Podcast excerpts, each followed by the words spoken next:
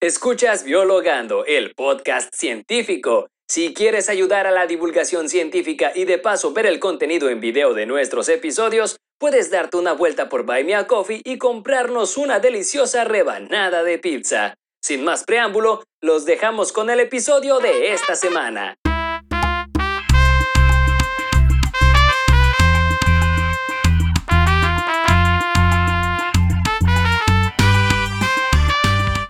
Saludos biologantes y bienvenidos a otro episodio de su podcast científico. Yo soy Lili la bióloga y como cada viernes ustedes me acompañarán a descubrir la visión del mundo científico. Hoy me acompaña Juamas de la Biozona. Ya estuvimos por ahí en un episodio tanto en la Biozona como ellos estuvieron en un episodio acá con nosotros hablando sobre criptozoología y todos estos seres místicos. y por otro lado tengo a José Alberto. Él es miembro de ADN, Aprende y Descubre la Naturaleza. Y pues, ¿qué onda, chicos? ¿Cómo andan? ¿Cómo los tratan? Pues Bueno, aquí todo tranquilo. Este, ahí, de hecho, acabo de terminar de subir calificaciones. ya, todos reprobados. Perfecto. todos. ¿De qué, ¿De qué clase estás dando? Ah, yo doy clases de, este, de biología y física en secundaria. Ay, qué. Oh, en secundaria debe ser difícil dar clases. Eh, Es que Es les divertido. Sí. Bueno, de- depende, porque mira, en secundaria todavía te tienen cierto temor los, los muchachos. En prepa ya ahí sí, ya es cuando ya no te temen, ya no eres autoridad. No sé, bueno, el último año de prepa tienen miedo de la universidad, ¿no? Y todavía es como, el- te repruebo y ya no entras a la universidad. Entonces siento que secundaria todavía es más, más niños sin control, al menos es mi experiencia de mi secundaria. Sí, pues mi experiencia fue al revés, o sea, mi experiencia sí fue de secundaria, todavía era así como los, los niños así de, no, la maestra, ¿no? Y así como que, uh, maestra, así. Y en prepa era así como que, nada, ya, o sea, se me ponían alto por todo, una vez me lanzaron un sándwich, o sea, imagínate. Sí, Bueno, yo decía mi experiencia siendo alumno de secundaria y siendo alumno Ah, de prepa, porque nunca he dado clases en Pero bueno, ah, acá pues ya, ya vino el frisito. Se atrasó un poco, pero ya está nevando, así que uh, pueden, sonar- pueden poner sonidos de reno y de tuki tuki. Bueno, ahí, ahí- ahí le digo a nuestro productor de audio que, que ponga sonidos así de, de Navidad y truenos y cosas así. Y que respeten porque ya, ya ves que están vendiendo cosas de navidades de antes de Halloween. Ponen ahí como pasillo de Navidad antes de que vengan las cosas de Halloween. Respeten el Halloween, por, por favor. Pues ya pasó Halloween, o sea, bueno, eh, este Sí, episodio... es una queja retrasada, pero es que... Ya está, ya está abierto para. Pero, para No, ahorita, ahorita sí ya es legal, ahorita sí ya es legal, pero... pero no el primero de octubre. Bueno, ok, este, pondré tu queja ahí completamente. Y este, bueno, a, a Juanes ya lo conocen un poquito más, ya que él estuvo, como ya les dije, estuvo en un episodio con nosotros y nosotros estuvimos con él. Pero pues yo es nuevo aquí en Biologando, entonces me gustaría que pudieras presentarte un poquito, platicarnos sobre ti, además de dar clases a que te dedicas. Ok, bueno, pues yo eh, soy originario del Estado de México, de un municipio que se llama Polotit, que está al norte del Estado de México. Casi nadie lo conoce, pero los que lo conocen lo conocen porque venden quesos. Entonces ahí eh, me surgió la, la intención de, de- bueno, siempre desde muy niño tuve la intención de estudiar algo relacionado con la naturaleza, siempre, eh, pero lamentablemente pues no tenía como, en ese pueblo donde yo crecí, pues no había como muchos lugares o donde pudiera yo, yo este, pues involucrar en eso, no había museos, este, ni siquiera llegaban este, muchas, muchos canales donde había algunos canales de, de, de, este, unos programas de ciencia o de documentales. Entonces mi único acercamiento eran los libros de un tío que tengo que es médico y, y ahí tenía unas enciclopedias y ahí yo, ay, yo quiero estudiar esto, no sé qué sea, pero quiero estudiar eso. Pero pues yo, yo crecí con la, este, más bien me inculcaron que yo tenía que ser médico. Bueno, que me estaban convenciendo, pero pues justo en la prepa me tocó ir a la Olimpiada de Biología y dije, de aquí soy. Entonces, este, fue así que llegué a la, a la, este, a estudiar biología en la Universidad Autónoma del Estado de México. Eh, mi primera opción era ir a la UNAM, pero como primero salió el examen de la UNAM y todavía en ese entonces estaba yo discutiendo con mi papá de que si podía o no estudiar eso y ahí tuvimos ahí unos unas discusiones ahí en- en cuando iba yo en tercero de prepa y al final eh, pues no pude irlo a hacer allá, pero pues pude ir a, Toluca y este, ahí me quedé, estudié este, biología. Yo tenía la intención primero de, ser herpetólogo, pero eh, por cuestiones ahí, no sé qué pasó, me empecé a involucrar en, en, en actividades de divulgación de la ciencia en un grupo que, que, estaba ahí en la universidad y me gustó tanto que pues me fui por ahí. Entonces hice el diplomado de, de divulgación de la ciencia de la UNAM, este, estuve dando clases en la Facultad de Ciencias de la UAM este, durante tres semestres, creo. Después me estuve en un colegio este, también dando clases. Este, trabajé en, una parte de difusión cultural de la universidad también ya enfocado en, cuestiones de divulgación de la ciencia. Y pues como me gustaba la docencia, me gustaba la divulgación, pues me tuve que mudar a la Ciudad de México, donde eh, entré a una maestría de este, docencia de la biología. Y eh, ya la terminé, pero estoy todavía en proceso de titulación, estoy ya en enero tener ese título. Y eh, pues empecé a, a, dar clases, bueno, hice un examen para entrar a dar clases a, a nivel secundaria y doy actualmente clases de biología y de física. Y además, pues cuando llegué a la Ciudad de México, pues el ADN me adoptó, el grupo ADN, y pues ahí he estado colaborando, este, pues en temporaditas un poquito más. Ahorita, desde que empezó la pandemia, pues como no tenemos, actividades, pues casi no he participado en muchas de las cosas que han hecho, pero pues ahí, ahí seguimos. Y básicamente ese es este, lo que hago. Me gusta, me encanta hacer comunicación de la ciencia, divulgación de la ciencia. Y el tema que vamos a ver hoy, pues uno de los que más me gusta, que incluso eh, parte de lo que hice para mi maestría tiene que ver con este... Sí, bueno, felicidades por, tu maestría, me, da mucho gusto. Y, y, aparte se nota mucho la, la pasión que tienes por, por todo esto. Y sí, me imagino que debe ser como bien difícil de explicar todos estos conceptos porque son como súper técnicos, ¿no? Y es así como que, ay, ¿cómo le explicas a, a, un niño que no ha llevado como esta formación, ¿no? Porque pues un niño ve estas cosas de forma muy simple o muy al aire y es ya tratar de explicarlo como muchas cosas que Sí, pero yo iba a decir que justo el que te pasó como Darwin, que te, quisiera, te quisieron meter a medicina y y te escapaste. Casi, casi. Ya fue el día, eh, tú logré convencer a mi papá el, día que me dieron los resultados. O sea, y eso creo que mamá fue la que influyó ahí de, de, este, de decir, ah, pues ya, se ya quedó y hizo su examen, ya. Ya, ya nada más me dijo, ¿y qué? ¿Cuándo entras? Típico, así, bien. Sí, pero, bueno. ella estaba así, a ver cómo lo voy a hacer, que, que, ¿de dónde voy a sacar dinero? Pero de que estudio biología, estudio biología. Y sí, qué padre. Sí, varias gente que, que, he conocido así como de esta parte de, de, biólogos, este, precisamente estuvieron como su acercamiento fue por la, por la Olimpiada, entonces eso se me hace como interesante y muy, muy chido, ¿no? Yo la verdad es que mi acercamiento Brian, que me encontré debajo de mi cama, o sea, no sé cuánto tiempo queremos que vengas a estudiar biología, eso decía, o cómo? sí, así como que estudio biología. ¿Cómo llegó, y cómo llegó ese flyer abajo de tu cama? Pues este, en la prepa nos llevaron a, a estas ferias de, que hacen de distintas universidades, ferias de carreras, ¿no? Entonces este, supongo que ahí me lo debieron haber dado y pues la verdad como que pues estaba en prepa, o sea, era así como que yo no sé qué quiero estudiar, yo solamente quiero Estabas aventándole sándwiches a los profesores. No, yo no, no, nunca hice eso. Pero este, sí, ya después me eh, vi así como el, el flyer de un día que estaba limpiando mi cuarto y pues me llamó mucho la atención el, el temario y todo, ¿no? Y ya pregunté y era, casualmente era el último día para entregar papelería y todo, y yo así como que nada más agarré la carpeta, o sea que estoy. Antes no te lo llevó una lechuza, parecía como de Harry Potter ahí. sí, o sea, como que bien del destino. Pero qué tal que hubiera aparecido otro flyer, no sé, estudio derecho o algo así. no, jamás estudiaría derecho, creo que no.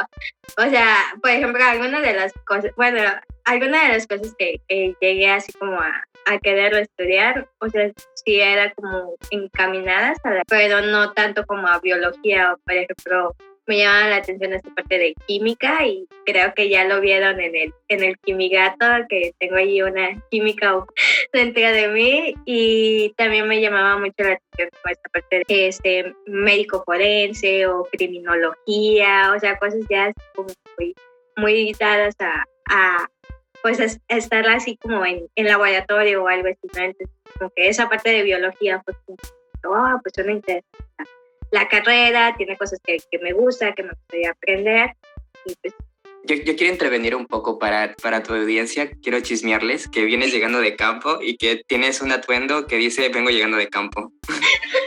tienes la chamarra que dice es el, el uniforme oficial de biología.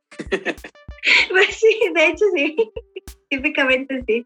Entonces, sí, sí, sí, vengo, vengo llegando de campo. Pero no, sí, pero no sé cómo describirla. Es como esta abrigo que es como de franela, ¿no? Para que la gente se la imagine. Bueno, pues mire, los, los que nos estén escuchando solamente imaginen el típico suéter este, tipo peruano de, de, estudiante de filosofía o estudiante de biología y ya. sí, vienen dos versiones. Sí, es que el de, el de filosofía es como más colorido, el de biología es más así como el, el colores este, neutros, ¿no? Para, para como flagearte. Ay, no, pues, pues sí, vengo llegando, entonces también tengo una cara que, que no la van a creer, o sea, vengo así de, ya, acabo de comer, o sea, pues estuvo bueno, estuvo bueno eh, la salidita, entonces valió la pena. Y siempre valen la pena las salidas. Sí, sí. sí y no extraño la cama. Una vez cuando venía regresando de campo, los vagabundos por alguna razón me saludaban. Así como, hey, pero bueno. Bueno, pues no sé, chicos, este, creo que ya vengamos demasiado y se nos olvidó el tema, estamos cotorreando de otra cosa. Ah, sí, es cierto. Se supone ah, que estamos hablando de Darwin y Wallace. No de las prácticas de campo, ¿verdad?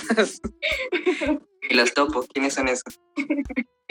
ya sé. Bueno, pues antes de, de, empezar el episodio, pues este quiero dar así como un mensaje especial porque pues es un, es un episodio especial. Ustedes son especiales para estar en este para sencilla. y pues bueno, este episodio pues es traído por, eh, por ustedes, por los biologantes que cada quincena nos escuchan y pues estamos cumpliendo nuestro primer aniversario y por eso pensamos en traerles este episodio tan especial, un episodio que la verdad sé que tuve la idea de hacer este, este podcast, siempre quise como realizar esta charla, este episodio en, algún punto de mi vida y pues lo estoy cumpliendo y es como que pues qué mejor que hacerlo aquí en, en Biologando. Y pues estamos muy muy contentos de estar hoy celebrando con ustedes pues nuestro primer aniversario, esperando que pues vengan muchos más a su lado y muchos más aniversarios descubriendo la visión del mundo científico por muchos, muchos años. No, voy a llorar. Ay, yo también. Todos vamos a llorar. Y pues eh, como ya inserté sonidos de pelea, que no hubo pelea. Así como, como el juego ese de One Punch.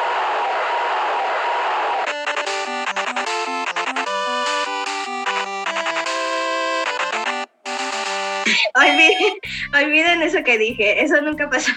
Y ahorita nos desviamos otra vez.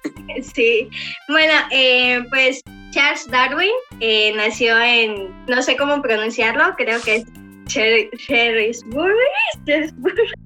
Bueno, es una localidad cercana a Gales. Él nació el 12 de febrero de 1809 en The Mount. Esta es una mansión que realizó su padre Robert Darwin y pues además Charles fue nieto de eh, Erasmus Darwin, quien fue uno de los pioneros del evolucionismo y fue primo hermano de Francis Galton. Él estudió las diferencias que existen entre los individuos con respecto a la adaptación, un principio que tomó pues de, su primo ya cuando él hizo esta, su obra maestra.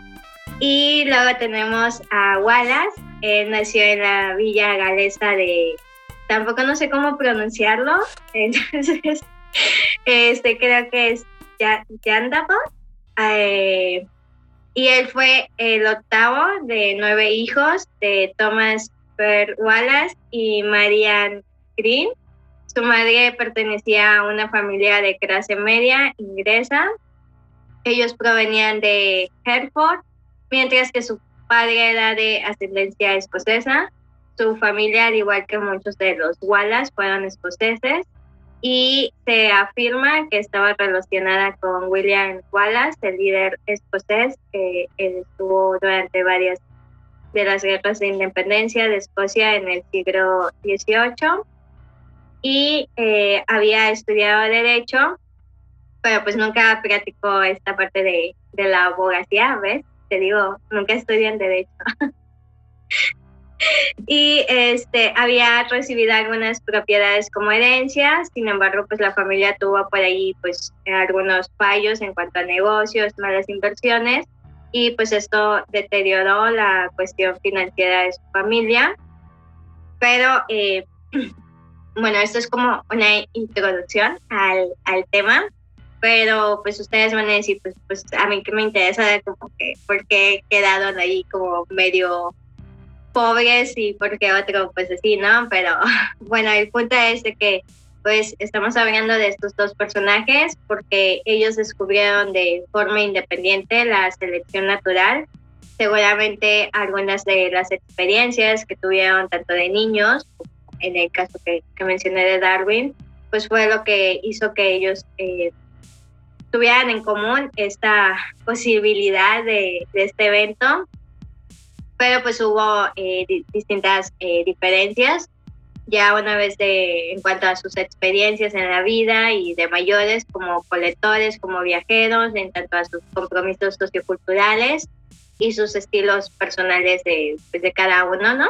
Entonces, eh, para empezar, este, pues no sé si ustedes quieran como hablarnos un poquito más de cada uno de los personajes o hablarnos ya de lleno que, pues, de qué trata la teoría de la evolución, ¿no? Porque es algo que, que durante toda nuestra vida escuchamos, eh, tanto en primaria, secundaria, preparatoria, ya cuando entras a, a universidad y pues, pues la parte de la biología pues es súper, súper fundamental. Entonces, pues van chicos. no sé quién quiere empezar. Yo quería mencionar un poquito sobre la familia de Darwin. Sí, sí. Bien curiosa, ¿no? Porque tenemos a Erasmus Darwin, ¿no? Que era reconocido, pero su papá no. Robert Darwin era como alguien que estaba ahí incómodo en el medio. Siento que esa familia tenía muchas disputas en las cenas navideñas. y luego estaba su primo, ¿no? Francis Galton, que también es un personaje medio, híjole, interesante. Sí. Gris, no sé. Por esto del la eugenesia y todas esas cosas que ya se pone un poco como turbio, pero eso como que nos da pauta para hablar de, ya no ahorita, pero al final de cómo la, la selección natural y evolucionismo se targiversa y se empieza a meter como en cosas sociales y te terminan dando como conclusiones que no son realmente las correctas. Pero solo quería mencionar eso de, de su familia y que pues sí viene de una familia rica, también nos habla de cómo funciona la ciencia, porque es el que, incluso hoy, que es un poco más eh, democrática la ciencia, sigue siendo el que tiene dinero, básicamente. Aunque no lo querramos admitir, eh, cuando te pones a estudiar, no sé, un posgrado o quieres como meterte a la academia, ves que la gente que publica bastante son los que vienen de familias que fueron sus padres o no sé qué fueron científicos, ¿no? Entonces ya cuando entran a la secundaria ya tienen al menos un artículo y es contra esa gente con la que tienes que competir para becas, ¿no? Solo quería mencionarlo eso por ahí.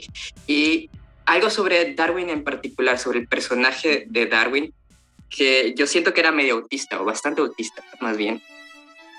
Porque primero él no sabía como qué onda que, con la vida lo metieron a medicina, lo metieron también creo que a estudiar para, para ser sacerdote o una cosa así. Y después como, no sabemos qué hacer contigo, vente al vivo.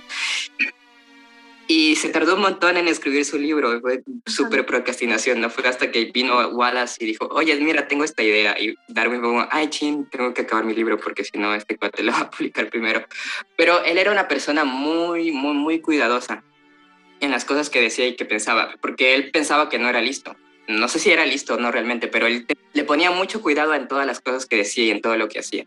Entonces creo que eso es parte de, su, de su forma de ser. También en los últimos años ya vivía como aislado en su casita en, en el monte y le asustaba cuando la gente lo iba a ver. Tenía como un espejito para ver si alguien venía y se escondía. Entonces me hace, me hace, me hace, mucha gracia este personaje.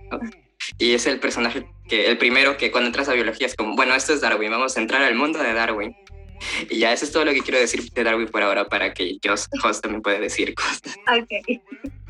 Sí, de hecho, este, justamente como menciona Pablo y este, toda esta situación de ver a, a, este, a Darwin más allá del personaje histórico, personaje de la ciencia importante, pues es, hay que ver que al final de cuentas eran personas, eran humanos, que, que este, obviamente su trabajo es relevante y son personajes, bueno, más Darwin que Wallace, pero este, hay que ver también lo que hay detrás. Y como bien dices, este, dijiste Lili, también hay que analizar las situaciones que tenían cada uno de ellos, porque eran situaciones muy distintas y que eso también influyó en, en en cómo pasaron, este, eh, cómo quedó su nombre en, en la historia, porque pues, sí, Darwin pasó por muchas cosas, por ejemplo, se quedó huérfano muy de mamá muy muy este pequeño este vivía en una familia muy grande pero sí tenían mucho dinero o sea, tanto la su familia paterna como materna pues eran eran este personas de, de mucho dinero entonces al menos por esa parte de de no tenía que preocuparse por tener que trabajar y enfocarse en ahora sí que en sus estudios y, ya y en hacer y irse podía irse de viaje este eh, por el mundo sin preocuparse de que le faltara el dinero que también el papá de Darwin estaba como medio recio, que no, ¿cómo te vas a ir para allá? Y ahora sí que ya no estudiaste medicina, ya no fuiste clérigo y ahora te me vas a ir para allá, pero ahí, si no mal recuerdo, creo que fue su tío, el, el, el papá de la que luego fue su esposa, porque se casó con su prima, el que ayudó allá. Tiene una vida bien Uh -huh. sí.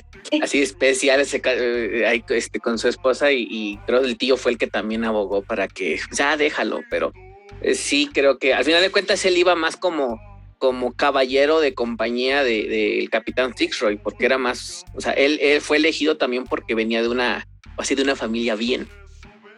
Pero y ya el, el, el, ser naturalista del barco era como el plus, pero sí, sí su posición ese, y su familia influyó este, en que él fuera elegido para, para esto. Y al contrario de Wallace, que, que este, pues sí venía de, de, de, una familia, a lo mejor no, no este, con nada de recursos, pero sí con una situación económica totalmente distinta y que justamente, como bien lo dijiste, Lili, llega un punto en el que pues prácticamente era de no hay dinero, o sea, no, no vamos a poder este, apoyarte y, creo que a Wallace le, le, en esa parte le fue como le costó un poquito más. Uh -huh. No tenía los mismos contactos que tenía Darwin. Entonces ahí se ve algo de la desigualdad.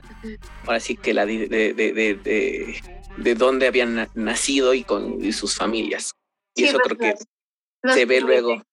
Uh -huh. Sí, me, me, dio risa ahora que mencionaste lo de persona de compañía de Fitzroy, que, que tampoco se llevaban bien, creo, ¿eh? Este, se pelearon Darwin, varias veces. Sí, sí, sí.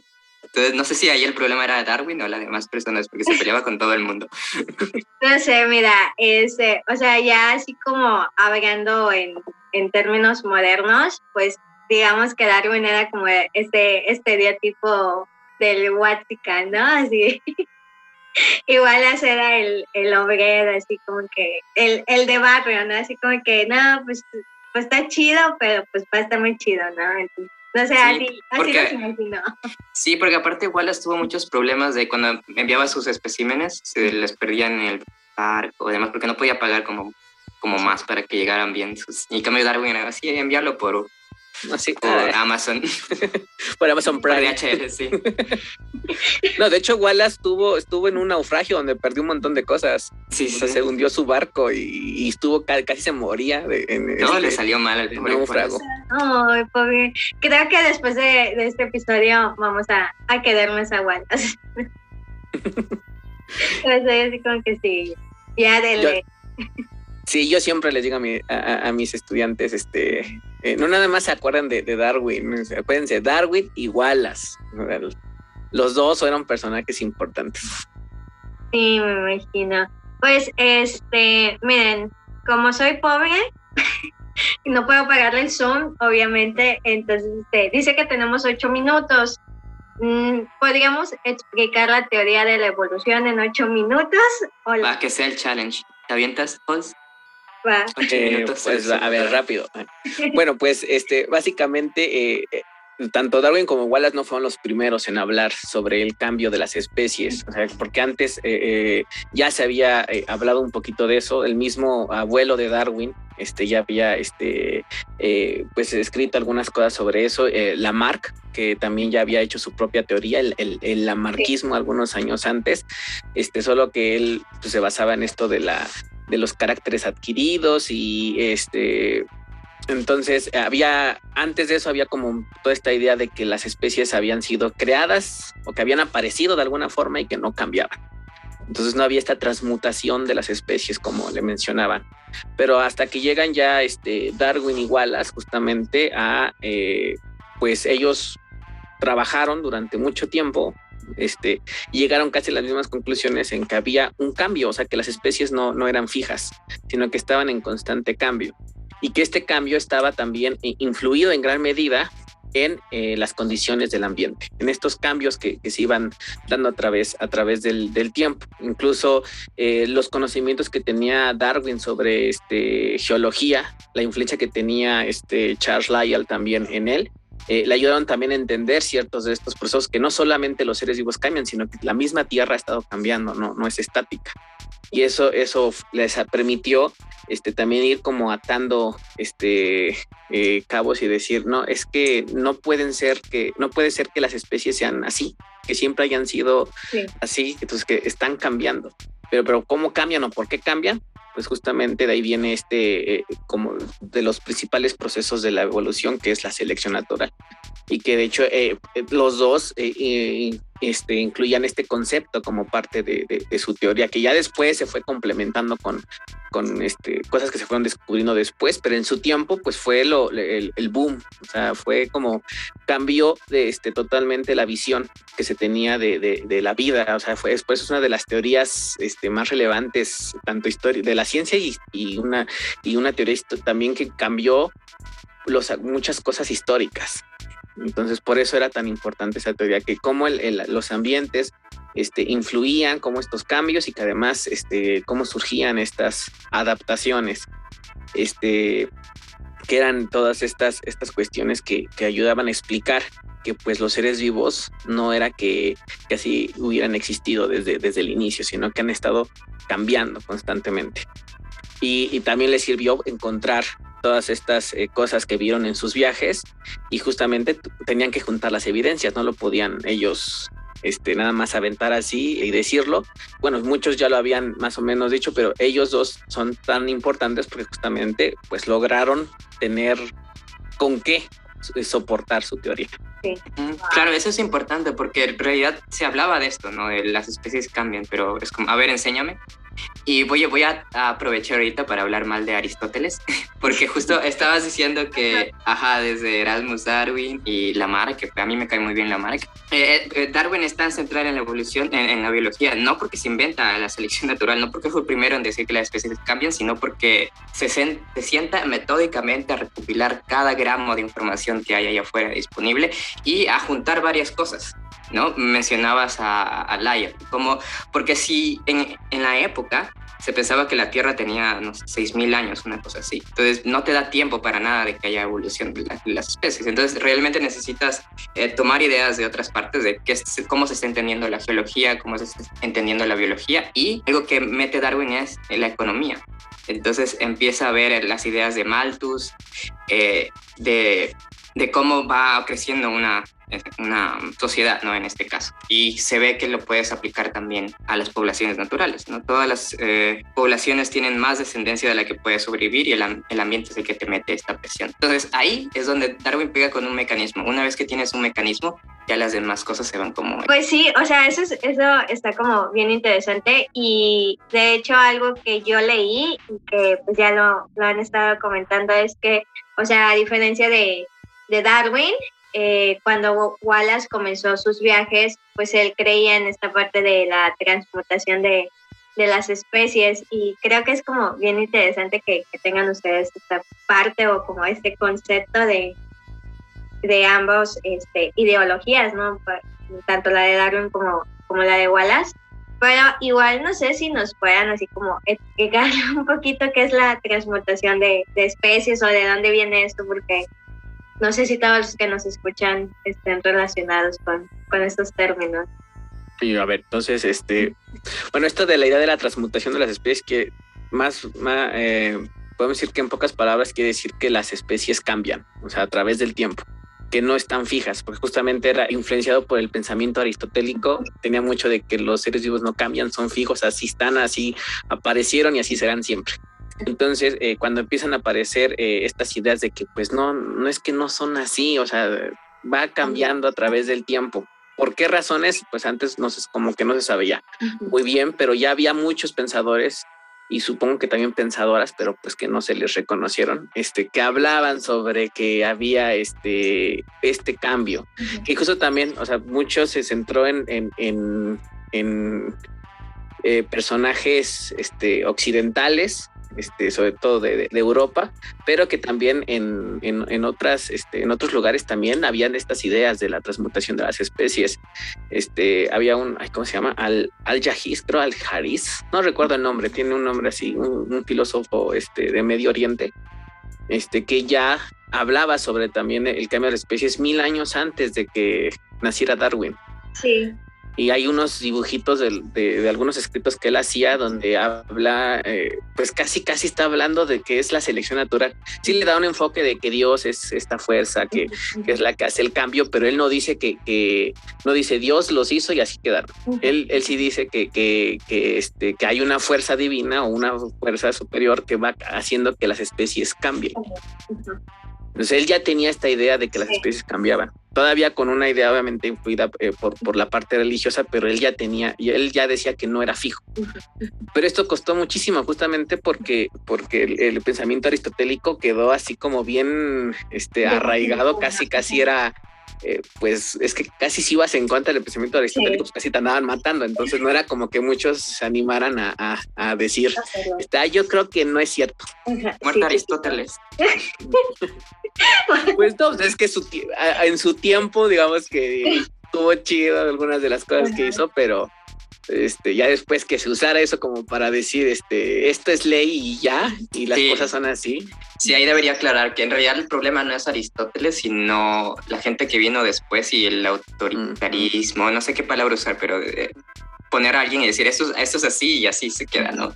En lugar de, ser, de fomentar la visión escéptica de, o sea, la evidencia no está macheando con lo que tú dices, entonces a lo mejor hay que revisarlo es que se hizo dogma, o sea, fue así de... Sí, o sea, se impuso, ¿no? O sea, fue como una imposición hacia, hacia todo y era así como que pues Aristóteles era como esta parte de genio, ¿no? O sea, era la imagen de o sea, es alguien que sabe, alguien que tiene conocimiento y como que esa parte es como, no sé, cuando, este, o sea, así como se me vino a la mente, ¿no? Así cuando tu asesor de tesis te dice algo y tú le dices, pero es que puede ser de esta forma y es así como que te estás imponiendo hacia él, ¿no? Así como que imponerse ante Aristóteles es así como que, ¿cómo te atreves a hacerlo, no? Y cómo te atreves a hacerlo. Blasfemia. sí. Pues sí, creo que en ocasiones era considerado blasfemia, o sea, de, porque como era, ya mucho de ese pensamiento fue adoptado por, por el, este, el cristianismo, sobre todo de la Iglesia Católica, que era quien, dominaba gran parte del mundo occidental. Este, pues eh, en ciertos momentos el, ir en contra de eso implicaba, este, pues casi casi arriesgar tu vida. Y, y, y en algunos casos, este, yo creo que sí, sí, sí hubo ahí muertes por eso que incluso yo creo que también serán de las razones por las que Darwin le huyó tanto tiempo a, porque aparte él, él en un inicio pues sí tenía estas ideas este, influidas por, por la religión y que incluso pues, iba a ser clérigo y, creo que le daba este miedito de decir, este, híjole, ¿y cómo, lo, cómo van a reaccionar? Y luego, ¿cómo lo voy a defender? Que pues ni él lo defendía, los defendían sus, así que sus amigos ahí tenemos a, Huxley que, hasta se ganó el apodo de, del Bulldog de Darwin. Tal esta anécdota de que cuando está discutiendo ahí con el, el obispo de Oxford y que este, le dice casi casi eh, yo prefería descender de, un mono a descender de alguien como usted. Pues no lo dijo exactamente así, pero este, más para, parafraseando, algo así le dijo. Y toda la gente así ah", así que, ¿cómo le dijo eso al obispo? A la hoguera. pues casi, casi. Pero, yo creo que Darwin hubiera podido tener, o sea, por su misma personalidad, pues él, él, él este, no creo que hubiera podido defender como lo defendieron este Huxley y muchos otros darwinista. El mismo Wallace este, también se convirtió en uno de sus principales este, pues, defensores. Pues sí, o sea, la, la iglesia estaba, estaba muy involucrada, pero incluso algo que yo como, no sé si lo he mencionado en otros episodios, pero sí lo he llegado como a comentar personalmente con amigos, es como esta parte de la pelea entre iglesia y, ciencia, ¿no? Y curiosamente muchos de los científicos que revolucionaron parte de la historia de, de la ciencia, pues estaban estudiando en, en, algún monasterio o se dedicaban a ser créditos y eso es porque, o sea, siempre ha ido como un poco de la mano, contradictoriamente a, a esta parte de, de, que pues si opinabas un poquito distinto, pues si terminabas por ahí en la hoguera o algo así, ¿no? Pero, o sea, las mentes curiosas surgieron, surgieron de ahí, ¿no? Y la rebelión, yo le digo la rebelión, ¿no? La rebelión de, de ver más allá de lo que se creía. La rebelión de las mentes. Sí, pues ya que mencionas el monasterio, quiero aventar aquí el nombre de Mendel. Que recordemos que es contemporáneo todo esto, ¿no? Entonces, él también estaba ahí, solo que lejos y nadie le hacía caso, pero estaba ahí. Ay, pobrecillo. Sí. Con sus chicharos está ahí. Sí, él estaba ahí, él, él era feliz con sus, con sus chicharos. Pues, pues es que, o sea, sí es como parte de, de, de, esto, ¿no? O sea, igual Copérnico también tuvo como este enfrentamiento hacia, hacia la iglesia y pues muchos, muchos sí. Giordano Bruno, que lo metieron a la, a la hoguera por decir que hay vida en otros planetas. pues sí, o sea, sí, sí ha sido un, largo historial en cuanto a esta parte de, la iglesia, ¿no? Y, y este, descubrirlo o ver más allá y es así como que lo digo o mejor me muero con esto, ¿no? Creo que nadie queremos morir quemados. Pero fíjense que lo, lo, bueno es que ahora, eh, eh, o sea, hay personas que que no necesariamente su fe tiene que estar peleada con tener una cultura sí, compatible claro. con la ciencia. Y, y, y, incluso hay, hay este, algunas corrientes, ramas o este, religiones este, que, que a, a, pues aceptan la, la evolución como, como, una teoría. Obviamente sí le dan como esta explicación que al final de cuentas dicen que pues, es, es el mecanismo que Dios eligió para, este, para, para ir, ir transformando su mundo, el mundo que creó. Este, pero hay quienes dicen, no, pues sí, la, la, aceptamos, pero hay quienes no, o sea, hay, hay algunas este, que, que, que, lo niegan, lo atacan, que, que muchos, por ejemplo, muchos estados este, de, en, en, Estados Unidos de América, pues que, que prohíben ciertas cosas de que se enseñe evolución en las escuelas y, y así de que quiten eso de los libros y que aquí no se enseñe evolución y, y o que quieren enseñar el, el, creacionismo como si fuera una teoría científica o, o, quienes atacan todavía con los mismos argumentos este, sensacionalistas de, de, la época de Darwin y que este, no sé si ustedes hayan llegado a ver hace algunos años el video de un niñito que era, no recuerdo de qué religión era, pero decía este esos científicos que, este, que dicen que venimos del mono, que el, mono y la monita eran monitos, algo así. fue, fue, muy popular hace algunos años y que justamente, eh, eh, o sea, a, a, hablando con esta idea errónea de la evolución, porque justamente ni Darwin ni Wallace en ningún momento dicen que, que, que nosotros ah, sí, sí, esa es otra, que se ponen a criticar la evolución y creo que nunca, ni siquiera han Wikipediado. Pues, sí, pues de hecho, o sea, yo me acuerdo que eh, cuando escuché la palabra evolución, no tuve como mi acercamiento hacia, hacia, lo que era la evolución, pues fue por mi papá. Y eh, yo recuerdo que mi papá me mostró esta ilustración como bien famosa de, de Darwin, donde él es como un mono, ¿no? Y tiene la, la carita de Darwin y como que eso fue así como lo, lo, polémico en ese entonces, ¿no? O sea, cuando Darwin da, da uh, ahora sí que da su voz y, su teoría al público, a la población y hacen esta, esta ilustración, fue así como que, ¿cómo vamos a venir del mono? Y, y todo lo que a, a veces sigue, sigue en estos pensamientos. Y bueno, o sea, por ejemplo, algo que también pues, leí en cuanto a esta parte de que Wallace, pues ya él tenía esta idea de la transmutación de las especies, Darwin argumentaba que la evolución humana se podía explicar mediante la selección natural, con lo que viene siendo la selección sexual como un principio eh, importante y un principio suplementario. Ahora, eh, lo que ustedes comentan, pues ambos, ambos pues tenían sus visiones, sus ideologías. Entonces, yo algo que me gustaría también discutir dentro de, de este episodio, pues es las diferencias que tenía cada uno, ¿no? O sea, la meta o como el objetivo era el, mismo, o sea, sí, sí, existe la evolución, las especies cambian con el tiempo, pero cuáles eran como las diferencias que ellos... En, pues como dices, la parte central a lo que ellos llegaron era lo mismo, pero creo que una de las diferencias fundamentales era el eso o la posición o cómo veían al ser humano dentro de todo esto, ¿no? Entonces, para Darwin no había diferencia alguna, ¿no? Es una línea continua entre los demás animales y nosotros. Y Wallace como que ser como que no quería darse totalmente, vencerse hasta esta idea de que somos como cualquier otro animal. Y tenía la idea de que la conciencia tiene que venir de otro lado, porque la selección natural, o bueno, la, por medios naturales, según él, él no podía darse este salto. Entonces consideraba como la conciencia como algo superior y más allá.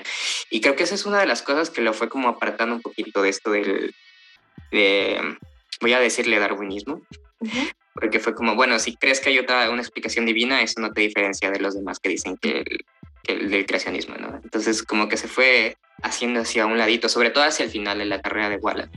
Creo que ese es uno de los eh, puntos fundamentales, porque todo lo demás prácticamente igual. Y es que aparte era difícil, yo creo que para los dos fue difícil eh, justamente esta parte de, de, porque su teoría también iba, ajá, iba en contra del antropocentrismo, o sea, de, que, de esa idea también de que el, humano era lo, lo, lo, lo mejor, lo, la punta de la evolución o, la, la, creación más hermosa, lo más semejante a Dios. O sea, incluso el mismo Darwin, aunque tenía sí quería meterlo, pero como que no lo metía. En el origen de las especies no incluye este, prácticamente al humano, sino que hasta que lo, hasta que publica años después el, su libro El origen del hombre. Porque al principio como que yo creo que, y yo, bueno, no sé, pero supongo que había dicho, híjole, este, sí lo quiero meter, pero ahorita no, mejor lo meto así a ver qué pasa.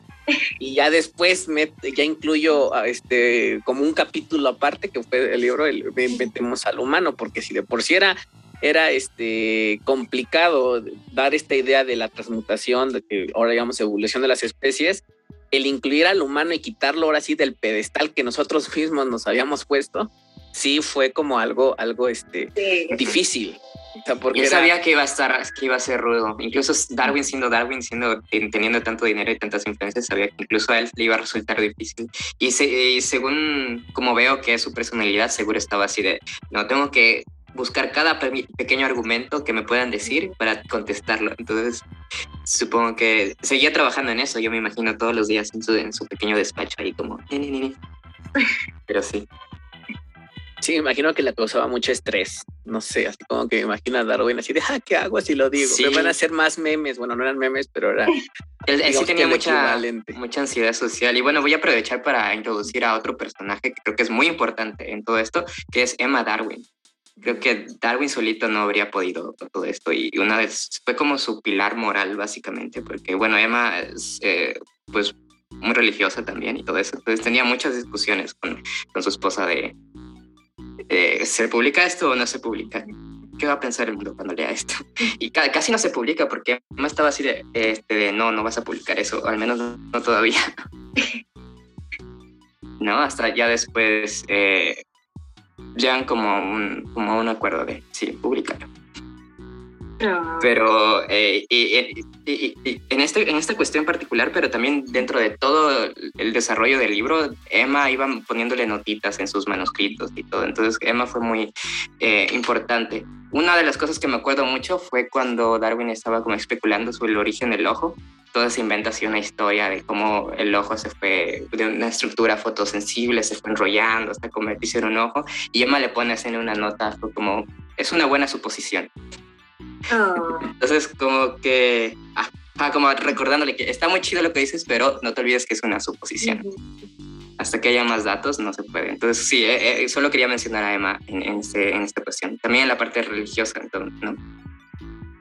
Y es que creo que el papel de ella, o sea, fue, fue una ayuda en muchos sentidos, o sea, tanto era su, como tú dices, su apoyo moral, era, era este, su compañera de vida, era quien lo tranquilizaba, que le decía, a ver, relájate, le tocaba el piano para que él se, también se relajara, entonces ella era como, como pues, ella es la que tenía que controlar a Darwin, así como que no te me aloques y céntrate, y obviamente pues ella también le revisaba las cosas, o sea, creo que también esa, esa apertura que ella tenía a ir también en contra de sus creencias, pero sí, bueno, a ver, voy a leer lo que estás escribiendo y vamos a analizarlo. Entonces yo creo que esas discusiones que tenía con, con ella era como, como su primer filtro para ver qué pasaba. Entonces este, era muy importante. Y aparte que también o sea, las cosas que vivieron como pareja, que las muertes de, de, sus, de sus hijos también creo que también le pegaron mucho, mucho a Darwin. Y que creo que hasta él un poquito se echaba la culpa con esta parte de que, ay, es que pues es que me casé con mi prima. Entonces, como que él, se echaba un poquito la culpa que a lo mejor habían sido ellos como, o sea, que a lo mejor tenía algo que ver que, este, por sus experimentos que hacía con las palomas y con estos otros animales, este, pues veía que de repente la descendencia cuando, cuando eran, este, cuando había endogamia, podría tener como, como ciertas, este, eh, pues efectos negativos en, generaciones futuras, que a lo mejor no tenía todavía estos datos, que a lo mejor si, si Mendel le hubiera podido compartirle sus cosas, hubieran sido, ah, pues sí, aquí está, aquí tenemos más información. Y que Mendel sí pues se las envió, o sea, le envió una carta con todo lo que había encontrado y quedó en su escritorio, en el escritorio de Darwin. Ah, sí, luego lo leo. Porque ahí se queda. Sí, es que hay otra cosa también, que es como te vendes en la ciencia. Eh, Mendel hizo sus, estudios y todo y le puso eh, estudios en el chicharo de no sé qué. Y pues obviamente a nadie le interesaba eso, ¿no? Sobre todo a los zoólogos. Entonces, si hubiera puesto como las leyes de la herencia, a lo mejor. Pero es que también otra vez vamos con sus personalidades, ¿no? Eran personas muy recatadas y tenían miedo de quedar mal, ¿no? Sí. Y antes de que nos vayamos de Emma, quiero dar otra nota de, para que vean un poco de cómo era Darwin. Antes de casarse con Emma, él estaba muy conflictuado de si debía casarse con Emma o no. Y lo resolvió haciendo una lista de pros y contras de tener una esposa. y así fue como decidió casarse con Emma. Entonces, se me, se me hace muy, muy curioso. Pues mira, sí, es algo que creo que es muy bueno. Cuando eliges una pareja es como que, a ver, ¿qué voy a tener, no? Y qué es lo que no. Deberíamos aplicar. sí, seguiremos ese ejemplo. No sé, creo que por ahí está, está bueno. está, interesante. Eso, eso no lo sabía yo, la verdad. Me dejaste así. Sí, cuando hubo la, la, exposición, una exposición de Darwin en el 2009, creo que aquí en la Ciudad de México, ah, sí, este, había una este, réplica de la lista y sí ahí venía este, su lista así como, como pros y contras. No me acuerdo exactamente qué dice, pero sí, mucha gente decía, ay, no sé qué. mira, yo creo que muchos empezaron a, a, volver a ver a sus parejas y decir, ay, ¿cuáles son mis pros y mis contras? Sí, Sí, yo creo que, que sí es algo que, que te deja pensando. Pues mira, bueno, ya volviendo al, al, tema, ya si quieren elegir a su pareja con pro y contra, ya eso depende de ustedes. Algo también que, que, me gustaría mencionar y creo que es como muy importante en esta parte de, de la evolución, porque pues algo que se cree, pues todavía eh, se tiene como esta parte de mm, qué sucede este, como de forma lineal, ¿no? Que sola es como, cambio, pero pues me gustaría así como discutir con, con ustedes un poco más sobre cómo se lleva a cabo la evolución y cómo no es un proceso lineal a como se ha visto, porque cuando tú buscas evolución en Google, pues te sale la, la típica imagen, ¿no? Del monito y el, el, ser humano, pero pues no es que, que suceda así, sino que lleva distintos tipos de, de procesos.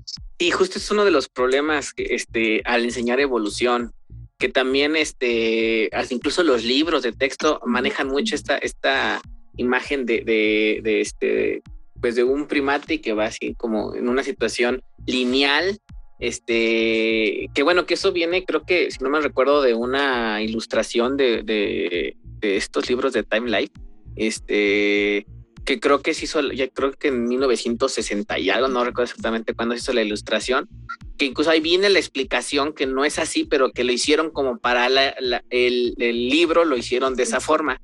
Pero fue tan popular esa imagen que también se hizo en, habían, se hicieron en museos y en muchos libros, en muchos documentales y en, muchos medios está esta representación. Hasta ahí que si, que si le pones que, que este, a Homero Simpson o le pones otros personajes de, de, este, de la cultura pop o le pones ahí un montón de cosas, la misma representación lineal y si yo les pido, ejemplo, yo cuando les pido a mis estudiantes, dibújame cómo te imaginas la evolución, me la dibujan así. Muchos, al, muchos al, inicio me la dibujan así. Y, este, justamente una de las cosas que yo trataba de analizar cuando estaba haciendo mi trabajo de, de, este, de la maestría, eh, ver estas eh, ideas previas que tienen este, quienes, quienes van a estudiar la, la, la evolución y que muchas veces estas preconcepciones están tan arraigadas que es muy difícil este, que puedan, pueden poderlas cambiar, hacer este cambio conceptual. Y que incluso eh, encontré eh, estudios que han hecho incluso en, estudiantes de biología que mantienen estas, estas ideas erróneas de la, de la evolución. Hay varios estudios por ahí que se han hecho en diferentes universidades, en diferentes, este, a diferentes edades. Y dicen, nada, pues es que es un problema solamente de, de, de secundaria prepa, ¿no? O sea, también en estudiantes de, de biología que dirían ellos ya deberían al menos tener una idea más acertada, pero se siguen prevaleciendo justamente porque es muy difícil cambiar estas, estas ideas. Sí, no manches. yo, yo me acuerdo mucho cuando, o sea, cuando estuve así en, en la licenciatura, que siempre como que nos hacía hincapié nuestro profe, de que es que la evolución es lineal, la evolución lleva todo un proceso y puede partir desde un punto y ese punto se va a ramificar, pero va a llegar como a este objetivo, ¿no? O sea, el objetivo de, de la supervivencia de la especie, de las especies, de generaciones de estas especies. Y siempre fue así como que no es lineal, no es lineal y tal, así como que, ah, pues, no sé, me, me gustaba mucho esa, esa y ya, fin, fin de la anécdota, súper la anécdota cortita. Eh, otra, otra parte también este, que creo que es como un poquito importante para los, los radioescuchas es de esto, ¿no? De la selección natural. Creo que tenemos como media hora hablando de sí, la selección natural y, y esto, pero pues también, o sea, ¿qué es la selección natural, no? ¿A qué nos referimos cuando hablamos de selección natural? Es como para ponerlos en, en contexto. Pablo. Mm, pregunta de examen. Pablo. Pregunta de examen, Pablo. ¿Cuál Pablo? Aquí no hay ningún Pablo en esta sala. Bueno, aquí hay un Pablo Juama. Eh, Juama. me repite la pregunta, por favor. La pregunta es qué es la selección natural, ¿no? Ajá, ajá. Y bueno, es, es como un poco difícil contestarla así como definición de diccionario, pero la voy a voy a decir que es el mecanismo que dilucidó Darwin para la evolución. Entonces, las premisas son que cada, en cada población siempre se producen más descendencias, más descendientes de los que pueden sobrevivir, ¿no? Y los recursos son limitados. Entonces, eso te va a generar como una presión y solamente algunas de esos individuos van a pasar a la siguiente generación. Entonces, eso es como lo que podría resumir así muy rápidamente que es la selección natural, ¿no? Como esta barrera a que no todas las formas pueden sobrevivir hacia la siguiente generación. Y sí que incluso está, eh, o sea que tanto para Darwin como para Wallace, este, las ideas de Malthus eh, ayudaron a, llegar a estas conclusiones.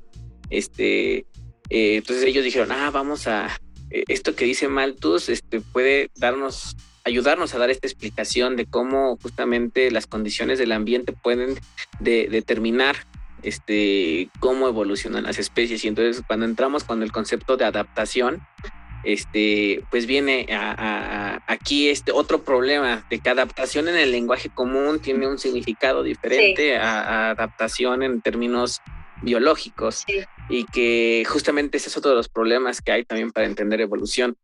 Por ejemplo, en, de las cosas que yo, los estudios que yo he este, leído y de las mis mismas experiencias que, tengo, que he tenido con mis estudiantes, eh, cuando les digo, explícame una adaptación o qué es una adaptación, como que tienen una idea, así que les digo que tienen una idea evolutiva como de evolución Pokémon.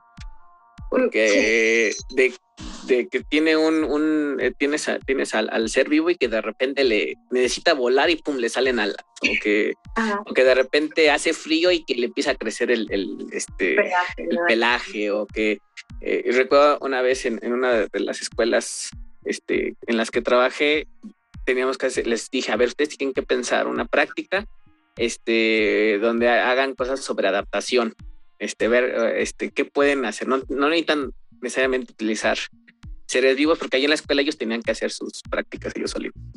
Y entonces me empezaron ellos a sugerir y yo les decía esto sí, esto no.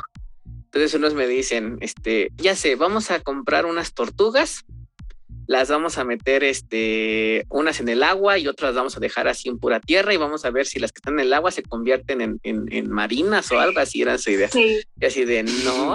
O sea, a lo mejor si tienes varios millones de años para esperar, a lo mejor te como que no, así no funciona. Entonces, este, justamente tienen esta, estas ideas porque justamente hay que reconocer también que estamos hablando de, de, que la evolución no se da en individuos, se da en, en, en especies, en poblaciones, y que tiene que ver justamente que que hay, hay, hay especies que están este, emparentadas porque posiblemente antes pertenecían a poblaciones que estuvieron separadas de alguna forma y esto les permitió evolucionar de manera, de manera distinta por las variaciones en el medio y que aparte dentro de la misma población hay variación. Todos los, todos los individuos somos diferentes entre nosotros. Tenemos diferentes características que eso nos puede permitir este, tener eh, ciertas cosas que nos beneficien en ciertas condiciones a unos y que a otros les perjudiquen. Entonces, que ese es un proceso que, que puede llevar justamente muchas y muchas generaciones y que no, no es algo que a lo mejor veamos tan rápido, al menos no en, en, especies como ah, animales, este, eh, no, no, no, es algo que podamos ver así tan rápido. Ya tendríamos que después meternos a, a, a cosas este, del proceso de microevolución, pero hay veces cuando, de, cuando los retractores de la evolución dicen, ay, ¿por qué el, chimpancé no ha evolucionado y convertirse en un humano? Y, es lo que digo, no, pues que nunca se va a convertir. Eso me preguntan mucho en, las clases. digo, es que un chimpancé jamás se va a convertir en un humano. O sea, podrían evolucionar en otra cosa, pero no en un humano, o sea, porque no, no, no es que de repente evoluciona y, este, se convierte. en... Así como que hoy quiero ser humano, ¿no? Y ya. Sí, ahí quería aclarar una cosa que se me hace interesante. Justo ahora que mencionabas transmutación de las especies y venimos hablando de evolución, evolución. La propia palabra evolución ha evolucionado, ¿no? Porque desde que Darwin escribe el origen de las especies, en realidad no, la gente no se refería a esto como evolución, ¿no? Y hasta mucho después, no sé, el origen de las especies se publica en 1859 y no queda como acentuada la palabra evolución para hablar de esto hasta después, 1865, por ahí. Entonces, eh, antes de eso se usaba evolución para referirse al proceso de desarrollo. O sea, los eh, los de biología del desarrollo usaban la palabra evolución para hablar del, del embrión evolucionando hacia estadios eh, posteriores. Entonces ha habido todo un cambio en nuestra concepción de estas palabras, porque no, eh, como veníamos ¿no? de, esta concepción aristotélica, sí. Eh, es tan pervasivo esto que no, ni siquiera teníamos como, una, como lenguaje, tuvimos que inventarlo todo después para poder hablar y ponernos de acuerdo. Esto cosas. Y en ese sentido, pues la, biología se apropió de muchas palabras del lenguaje cotidiano y ahí hay como ciertas cosas para poder explicarlo. Porque, por ejemplo, genética no se usa como en el lenguaje coloquial, ¿no? Pero genética es una palabra, era una palabra que no tenía nada que ver con biología, nada más significaba como origen. Y lo puedes ver, por ejemplo, cuando hablas con los geólogos y te dicen, no, que el, volcán es monogenético y no sé qué. ¿Y tú por qué están usando una palabra de biología en, en, geología? No, es que en realidad biología se ocupó esa palabra y la adoptó y ahora casi exclusivamente se usa en biología, pero vienen de, de otras cosas, ¿no? Es lo mismo, evolución, genética eh, y todas estas cosas.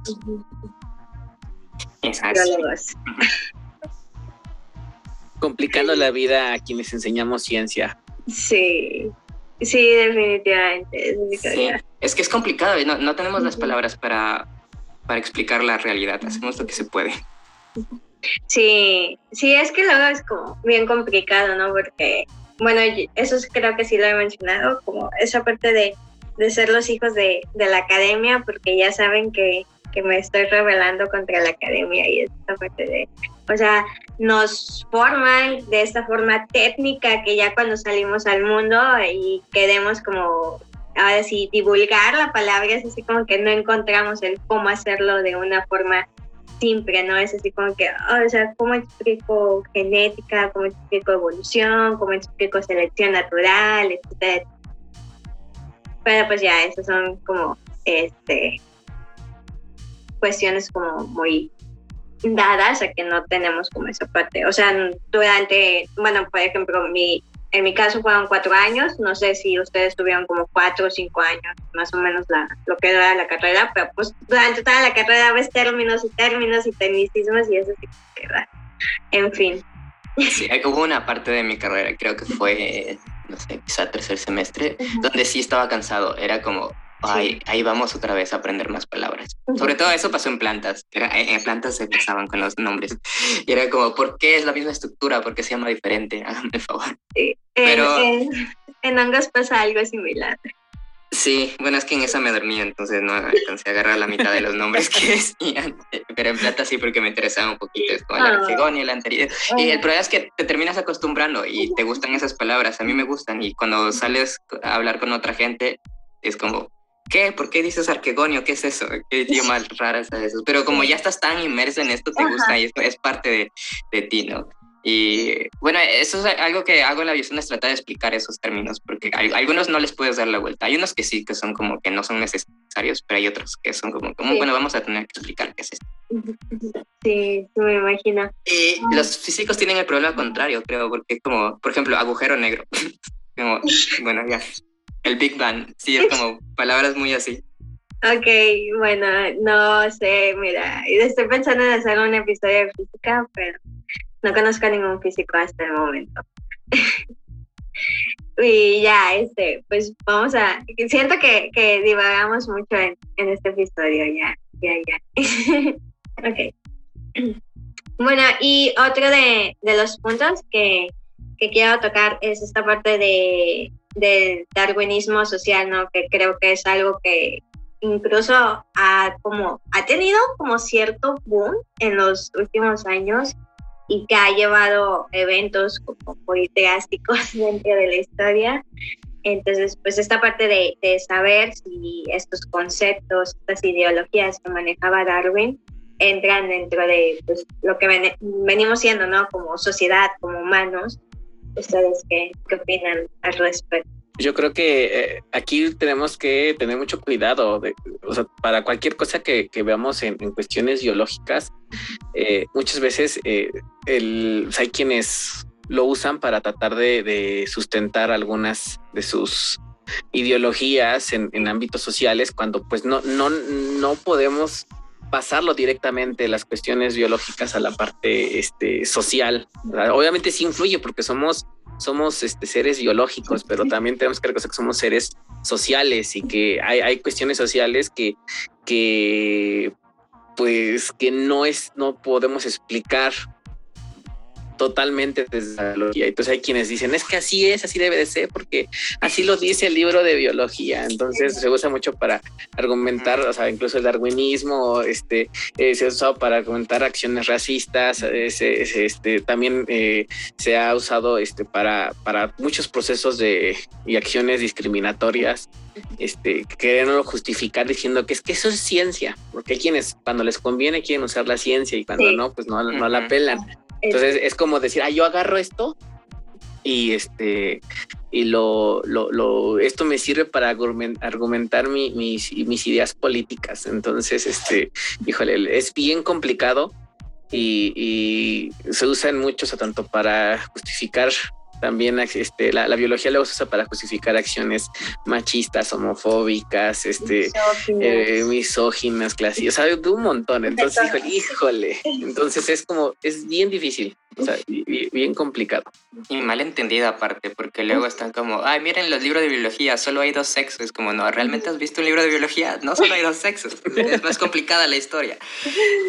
Entonces, sí, esa es la cuestión, que se aplica, pero se aplica mal, porque obviamente seleccionan las cosas que quieren, ¿no? Es como, por ejemplo, que cuando suelen decir la supervivencia del más fuerte. Es como, no, no es el más fuerte, es el, el más apto, pero tampoco puedes eh, traducirlo directamente, ¿no? Hay, eh, son muchas cuestiones que hay que ver. Eso, eso realmente es un tema delicado y no sé si, en, seguro hay, porque de estas cosas, esas vertientes sociales nunca se van completamente, siempre están como ahí abajito, esperando el momento adecuado para resurgir.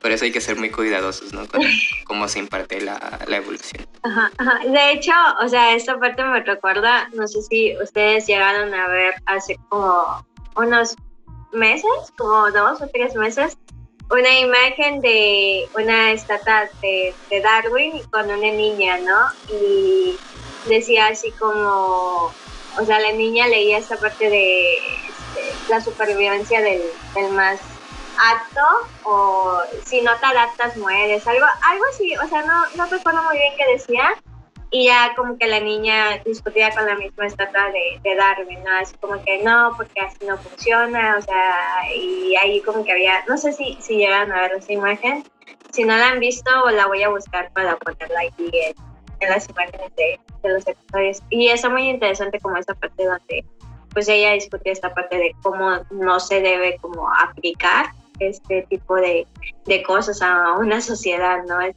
Son cosas que están completamente separadas, son ideologías que no, no unen, o sea, como esa parte y, y, lo que mencionan ustedes, ¿no? O sea, la, la mala aplicación de el superviviente más fuerte y eso ha dado pie a distintos grupos como pues lo que menciona yo de, de, de, racismo. Creo que el Ku Klux tenía como esta parte de, eh, como entre el lema de esto de, del más fuerte. Entonces, también recordemos que el Ku Klux pues, fue un, movimiento muy, ah, no, o sea, sí, sí, fue demasiado fuerte.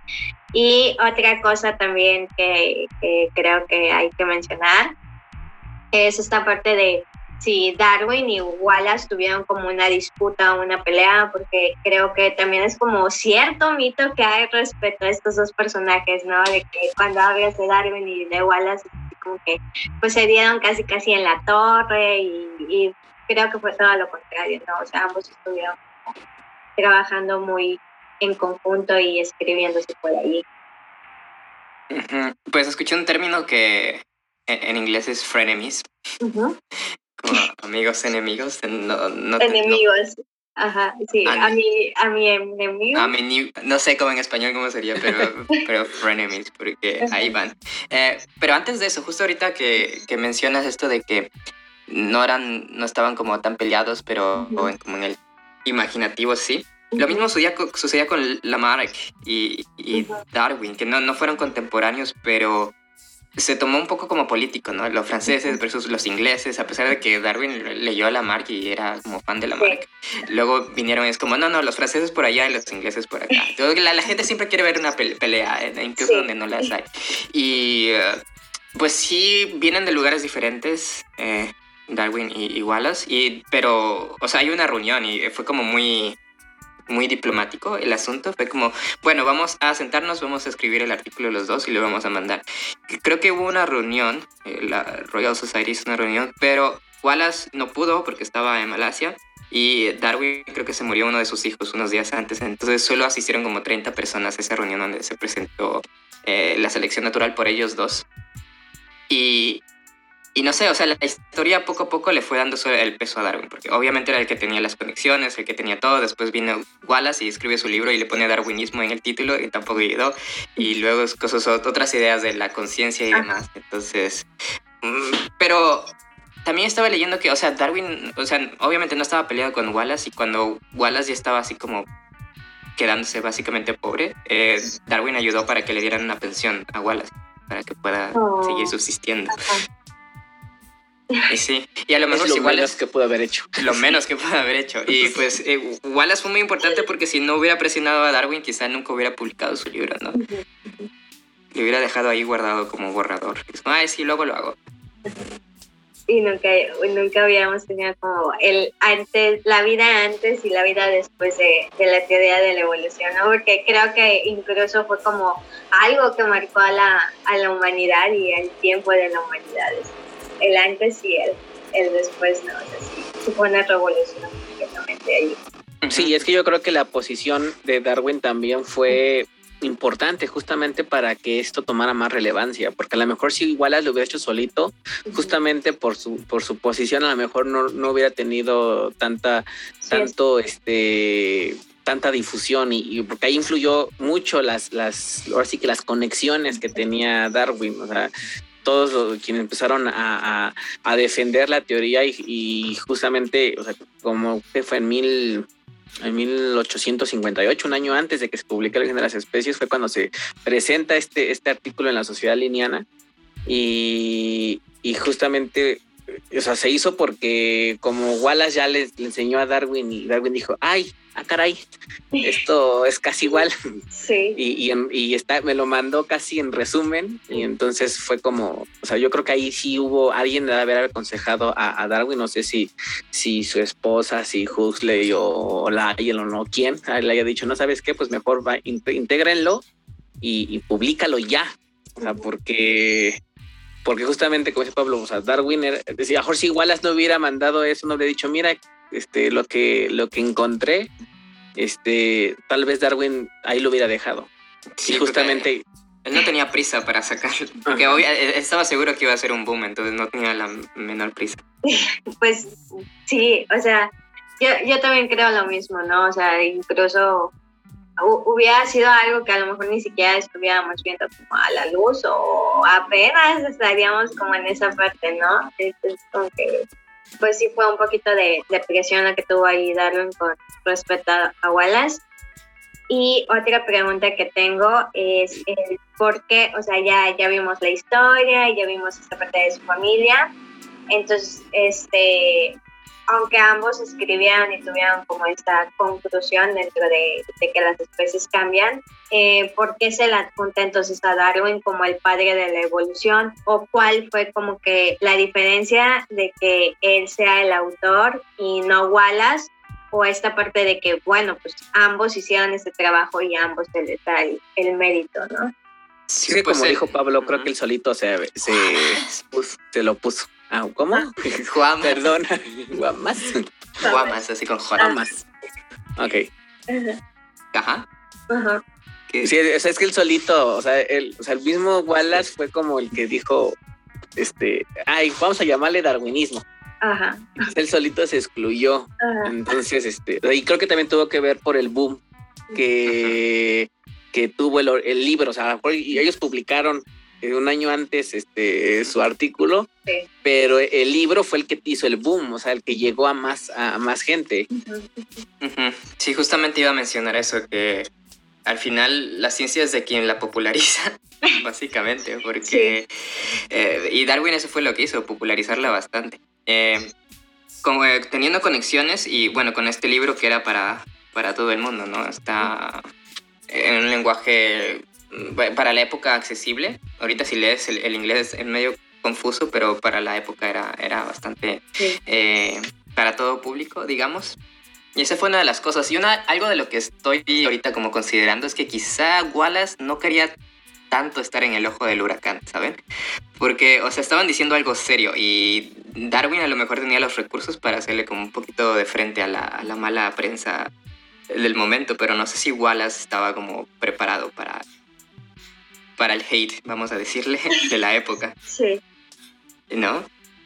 Que después también, porque él no estaba totalmente convencido de que el ser humano se puede explicar por causas naturales. como que no quería poner su nombre totalmente allá afuera. Como, siento que tenía esa reticencia. No sé, me, pueden eh, argumentar a favor o en contra, pero yo siento que le, tenía miedo. Pues sí, yo creo que... sí. sí. no, no, dilo tú. No, yo, bueno, no me iba a decir que justamente eh, Wallace, yo, sí lo tuyo. Wallace tenía, ahora sí que Darwin, si, si hubiera sido así que cancelado, si hubiera sido cancelado en todas las sociedades científicas y en el, en el ámbito de los naturalistas, pues él hubiera podido seguir viviendo de, ahora sí, de sus millones, de, su, de, su, dinero, o sea, tenían, este, tenía de dónde seguir viviendo, igual era como, bueno, y si aquí me cancelan, si me bloquean, si me, ¿qué voy a hacer? Entonces yo creo que, y yo no sé, yo me lo imagino de esa forma, así como que digo, bueno, mejor vamos a decir que igual, que Darwin es como la imagen de, de, este, pues de la teoría. Sí, yo también imagino como un poco esa parte y más que nada por, o sea, por la situación de la familia de Wallace, ¿no? O sea, ellos pasaron como de esa parte de ser influyentes a no serlo y luego todavía como que esa parte de revelarte o imponerte a las creencias que allí era como que y luego el hijo satánico no, Ajá, sí o sea era así como deshonor deshonor para ti deshonor para tu vaca para tu familia entonces, yo creo que, que, sí fue como esa parte donde él, él se, se pues digamos como que se retrataba de o tenía como esa inseguridad de decir no pues sí es esto no entonces, como que eso siento que fue como parte de lo que ayudó y pues, la posición y el privilegio que pues, tenía Darwin. Lo siento, creo que ya con este episodio cayó así como ídolo para las personas que tenían a, Darwin así como en, en esta parte de, de, la cumbre. Y por último, chicos, este, ya la última pregunta que, que tengo para ustedes es eh, el momento o cómo esta parte de, de, la teoría de la evolución y el evolucionismo, cómo cambió sus vidas o cómo le dio como cierta perspectiva a sus vidas el, el antes y después de conocerla. Qué preguntota. ¿Cómo ha cambiado la evolución mi vida? lo que pasa es que ha sido un cambio bastante gradual, porque yo no recuerdo así que un día hayan llegado y, que me hayan dicho, miren, así, esta es la selección natural. Cosa que sí recuerdo con el creacionismo, que un día me sentaron y es como, miren, esto es el génesis. Pero con la evolución y con la selección natural fue como cosas que gradualmente me iban, me iban enseñando en la escuela. Pero la verdad es que nunca tuve una clase de selección natural, creo que hasta la universidad. O eran como ideas que andaban por allí. Pero para mí es reconocerme o reconocernos como humanos eh, en, la en, la naturaleza, cuál es nuestra posición. Y es una de las preguntas, a mi entender, una de las más fundamentales. Que siempre te, desde... Que recuerdo mucho, no sé si alguna vez vieron, eh, ¿cómo se llamaba el pájaro este de Woodpecker, el pájaro loco? Ajá. Lo viera, había un personaje que era un pingüino que estaba en la Antártica. Y una vez estaba, estaba un reportero y decía una de las preguntas más trascendentes de la humanidad, ¿de dónde venimos y hacia dónde vamos?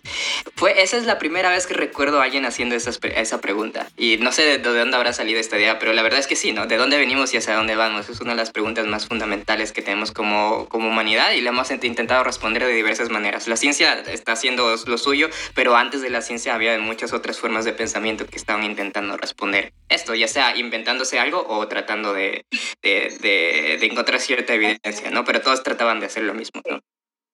Entonces, para mí la evolución eh, es eso, ¿no? Tratar de descubrir al menos una parte de nuestra historia y de cómo nos relacionamos con el mundo eh, físico. Porque de otra manera es, es difícil entenderte, ¿no? Sí, como, tú como humano, ¿qué eres? ¿Qué eres tú, no? Y ya decir, cuando empiezas a aprender biología es como, ah, bueno, ya puedo ser, soy parte de un sistema y tengo esta historia y esto soy yo. Soy no como yo me defino, sino con todo lo que hay detrás de mí y lo que va a venir después. E, eso es para mí la evolución. Bueno, eso es lo, como me ha impactado. Ajá. Interesante. ¿Y para ti, Jos? Bueno, pues justamente creo que, o sea, creo que me pasó igual, o sea, no, nunca llegó alguien así a tocar la puerta y decir, ¿ha usted leído el origen de las especies? este, entonces, este, fue, y es que aparte tuve malos maestros de biología. Entonces, este, yo creo que justamente, yo creo que la primera vez que empecé así como a, llegar así como con más información fue cuando empecé en las capacitaciones de la, de la Olimpiada y que justamente dije, oh, wow. Entonces creo que de aquí puedo explicar muchas cosas porque fui pasando por muchos procesos de entendimiento. Fui criado en una familia católica y este y apostólica romana y todo eso y, y fui al catecismo y ahí me enseñaban no que Adán y Eva y casi fue y que Y yo así, pero, pero ¿y los dinosaurios? Y yo así, ¿de los dinosaurios? Sí, es que no te explican muchas cosas, ¿no? Y lo peor de todo es que, o sea, la religión católica aceptó la evolución y todo, pero no sé por qué no la enseñan. Pero bueno. Depende, yo creo que de la, de la, de la, De, de la corriente. Sí. Sí, la mía era una señora ya así, que le dio también el catecismo a mi papá y entonces ella así como, así es, Adán y Eva y todo. Y, y yo, y yo como de niño también era de ese típico niño de, que- de que a él le gustan los dinosaurios y entonces yo, ¿y los dinosaurios dónde están? De, Y el arca de Noé, ¿qué? ¿Se murieron los dinosaurios ahí? No, no, no, no, no cuadra. Nunca existieron. Entonces, ajá, y yo era como, pues yo era así, este, matadito en la escuela y pues también en el catecismo y pues yo así como que me leí todo y así como, y preguntaba y decía y, y sí, eh, ya después empecé a, entrar así como en dudas y en, y a, eh, eh, en decir, no, como que esto no me cuadra. Y ahí tuve, obviamente hubo discusiones familiares, ahí casi me querían llevar a- con un sacerdote, pues, como si fuera un exorcismo. y este, cada vez, o sea, creo que, ay, ¿qué pasó? Creo Me que justo- a caer. Ese chamuco, eh, ya basta. Sí, sí, ese es el, el, el espíritu de Satán. Es el espíritu de Darwin. Ándale. No, y justo fue como esta, o sea, la, la evolución como, o sea, obviamente he tenido un proceso de- en el que igual yo la creía así como, como luego las cosas que ahora digo, no, así no es, pues yo las, así las entendía en un inicio, porque así me las enseñaban o así las veía. Y este, ya después, como fui descubriendo, incluso yo dentro ya de, la licenciatura tenía un montón de errores de, la evolución y yo creo que todavía hay cosillas que muchas cosas que se me van. Entonces yo creo que, que sí, a mí me, me gusta porque siento que me mantiene como en este interés de querer saber más y en decir es que somos tan maravillosos como seres vivos que y a la vez somos tan insignificantes en el universo.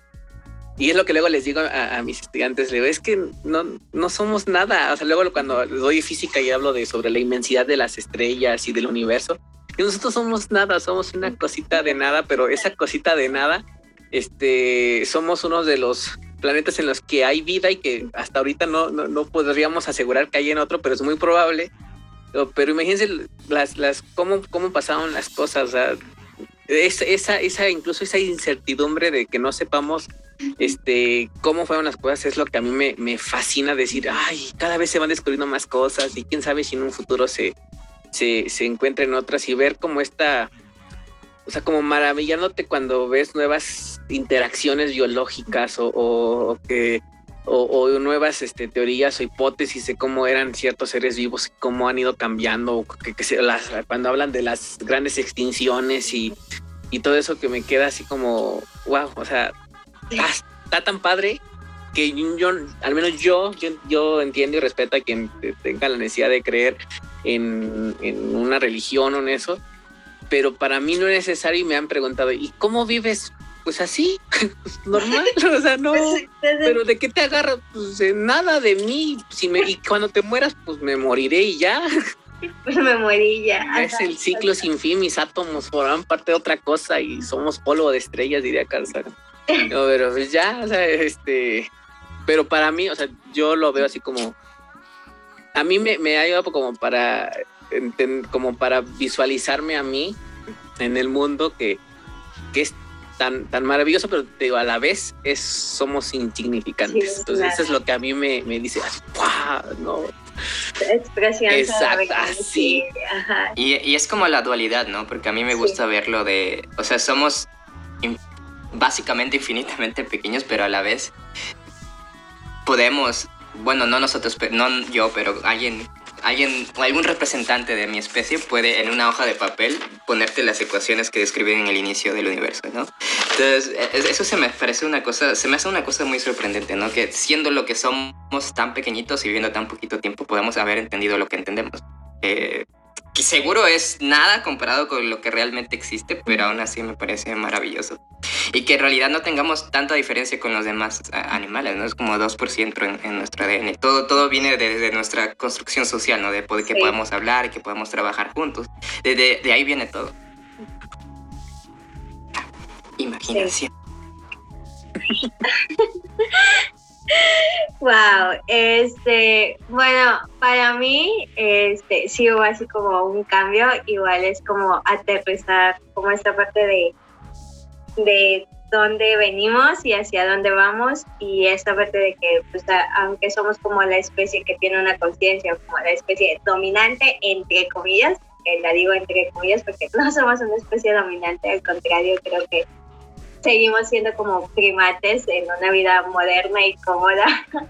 Entonces a mí sí me abrió como mucho esa parte de qué somos como especie y hacia dónde vamos como especie, ¿no? Y ya he mencionado yo en, en otros episodios el, el, libro del mono desnudo, que es como que mi Biblia, así tal cual de, de mi revelación hacia lo que somos y, y parte de, de, lo que viene siendo la, la teoría de la evolución. Entonces, como que para mí sí hubo como una antes y un después en esto, ¿no? O sea, fue también como esta parte de, del panorama de abrir tu mente así de, y, a, través de expresión cerebral, así de, o sea, wow.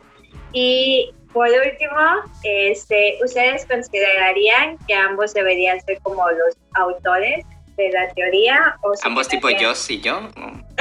sí. sí, nosotros deberíamos ser considerados los autores. Así. Que, no, que, nos den los, este... Ya, denle los... los Revisionismo histórico. no, no, no. No, no, verdad. Este... Ay, yo me hice bola. Sí, que, que, que, consideremos que Darwin y Wallace sean eh, ambos reconocidos como autores. Yo creo que sí. O sea, que sí se debería de, dar así como teoría Darwin Wallace. Si quieren primero a Darwin, por, hasta por orden alfabético. sí, oye, sí es cierto, no lo había visto así. es que tiene todas las de perder el pobre. O sea, tiene todas. Wallace, lo sentimos. Sí, pero bueno, o sea, sí pienso que se debería, pero es una cosa del devenir histórico, ¿no? Sí. O sea, fueron pasando muchas cosas y fueron muchas de las cosas que hicieron que la, la, Wallace se vaya como siendo un poquito olvidado. Sí. Pero, pero pues ahí está. Pues, no voy a ponerme a pelear con, con la historia. Así pasaron las cosas, pero sí estaría chido que al menos se lo mencione un poquito más. Que se intenta, ¿no? En biología, eh, incluso en, eh, en, la prepa alguien lo mencionó alguna vez por ahí. Ah, un tal Wallace. y ya. Y en, en, filosofía e historia de biología un poquito más a detalle, pero, pero hasta ahí también. Pero bueno, así, así las cosas. Hay ganadores y perdedores en este juego de la academia. maldita academia. No, maldita academia. Somos hijos de la academia y moriremos y todo. Sí. Um, pero pues bueno, ya hay... ¿Tenemos, ¿Tenemos chance de recomendar cosas? Tengo por ahí una película. Sí, sí, sí, recomiendo. Eh, se llama Creación, bueno, Creation en inglés. Ah, no sé si la han visto. Es de, pues sí, de la historia de Darwin. Está muy buena. La pueden encontrar pirateada por ahí. Series Pepito, Cuevana, o sea, que sí, ¿no? está, está muy buena. Ajá, sí, sí, está muy buena, véanla. Este, pues gracias chicos, no sé si quieran dejarnos un comentario final y si nos puedan recordar sus redes para que vayan y los sigan y vean sus contenidos. Pues yo solo quiero decir que nada tiene sentido en biología. Y ya, ese es el tweet. no, es cierto, nada tiene sentido en biología sino de la luz de la evolución, como nos recuerda el tío Dobzhansky. Bueno, yo nada más quiero decir este, que siempre hay que recordar que igual que los seres vivos, la ciencia también evoluciona. Y que entonces eh, hay que ir, estar abiertos a las nuevas cosas que se van encontrando para ver cómo vamos entendiendo mejor nuestro mundo. No, pues muchas gracias chicos. Este, ¿Cuáles son sus redes sociales para que vayan y lo sigan y vean todo su contenido allí? Pues a mí me encuentran como, tengo mi página de Facebook como Josberto Munzano, así, Josberto Munzano, que es de pues Alberto Muñoz Manzano. Y oh. este también está la, la, la página, la página de, de, ADN, que es este ADN, Aprendes con la Naturaleza y este está ahí Twitter, Instagram, canal de YouTube. Entonces igual es, eh, cuentan arroba ADN aprende. Y este en Twitter casi no pongo nada, así que no tiene caso que me sigan, pero pues, ahí estoy como Joshemaru nada más. Pero sigan ADN. en ADN sí hay un montón de cosas, o sea, siempre se están publicando cosas, charlas, este, talleres virtuales y ya cuando pase esto de la pandemia seguramente regresaremos a dar este talleres este, presenciales. Sí. Le aprendiste a Wallace eso de la autopublicidad. Ni me siga, no Pues tiene caso. sí. pues, eh, pues que digo, no, en Twitter no. En, en TikTok, si quieres. TikTok, sí. Sí. Bueno, a, a La Biosona la pueden seguir en Twitter, Instagram y Facebook como La Biosona. Y también estamos en TikTok, arroba La Biosona Podcast. Hace tiempo no subimos nada, entonces voy a decir lo mismo, ni nos sigan. No, no es cierto, sí síganos, pero... En YouTube eh, hemos estrenado hace unas semanas nuestro canal de YouTube y estamos subiendo las Biosonas antiguitas, haciendo un remaster para que... Ah, Entonces ahí nos pueden dar un, un saludo. Y pues hablamos de biología y la historia de la vida en la Tierra y en el universo. Pues Hay muy- una página, nuestra página web es la bio, Ajá. arroba la Ah, sí. no, arroba no, ya me confundo también con tantas cosas, pero es eh, labiosona.com y hay un blog cada martes. Está muy, muy bueno el blog. Vayan y, y léanlo. Tengo como un año diciendo que, que voy a escribir y no escribo, entonces ya espero ya escribir para la biosona. Algún día, algún día. tal un día de estos. No, ya, ya, ya me lo voy a proponer. Y pues a nosotros ya saben que nos encuentran en todos lados como arroba biologando. Y que la bendición de Papi Darwin y la bendición de Papi Wallace esté siempre con ustedes. Nos vemos en la próxima. Chao. Adiós.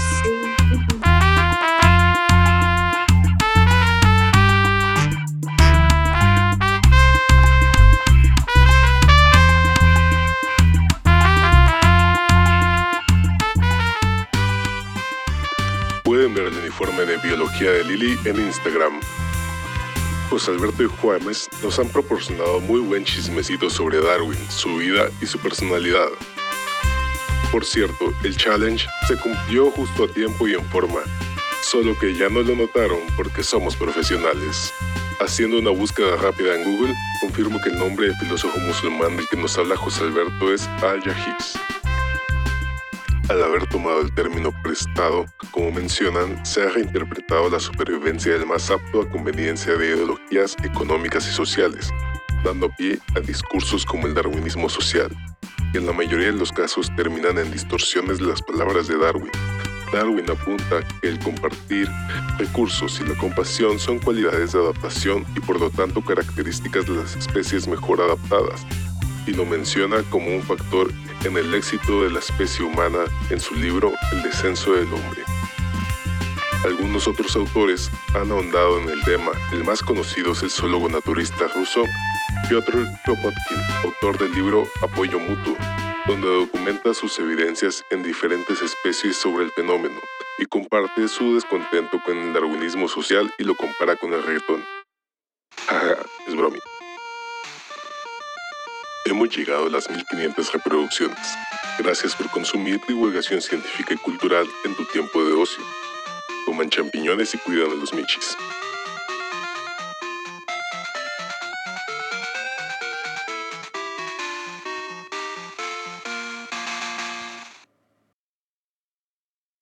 Otra vez se va a cortar, mi maldito Zoom. Ya patrocíname, por favor.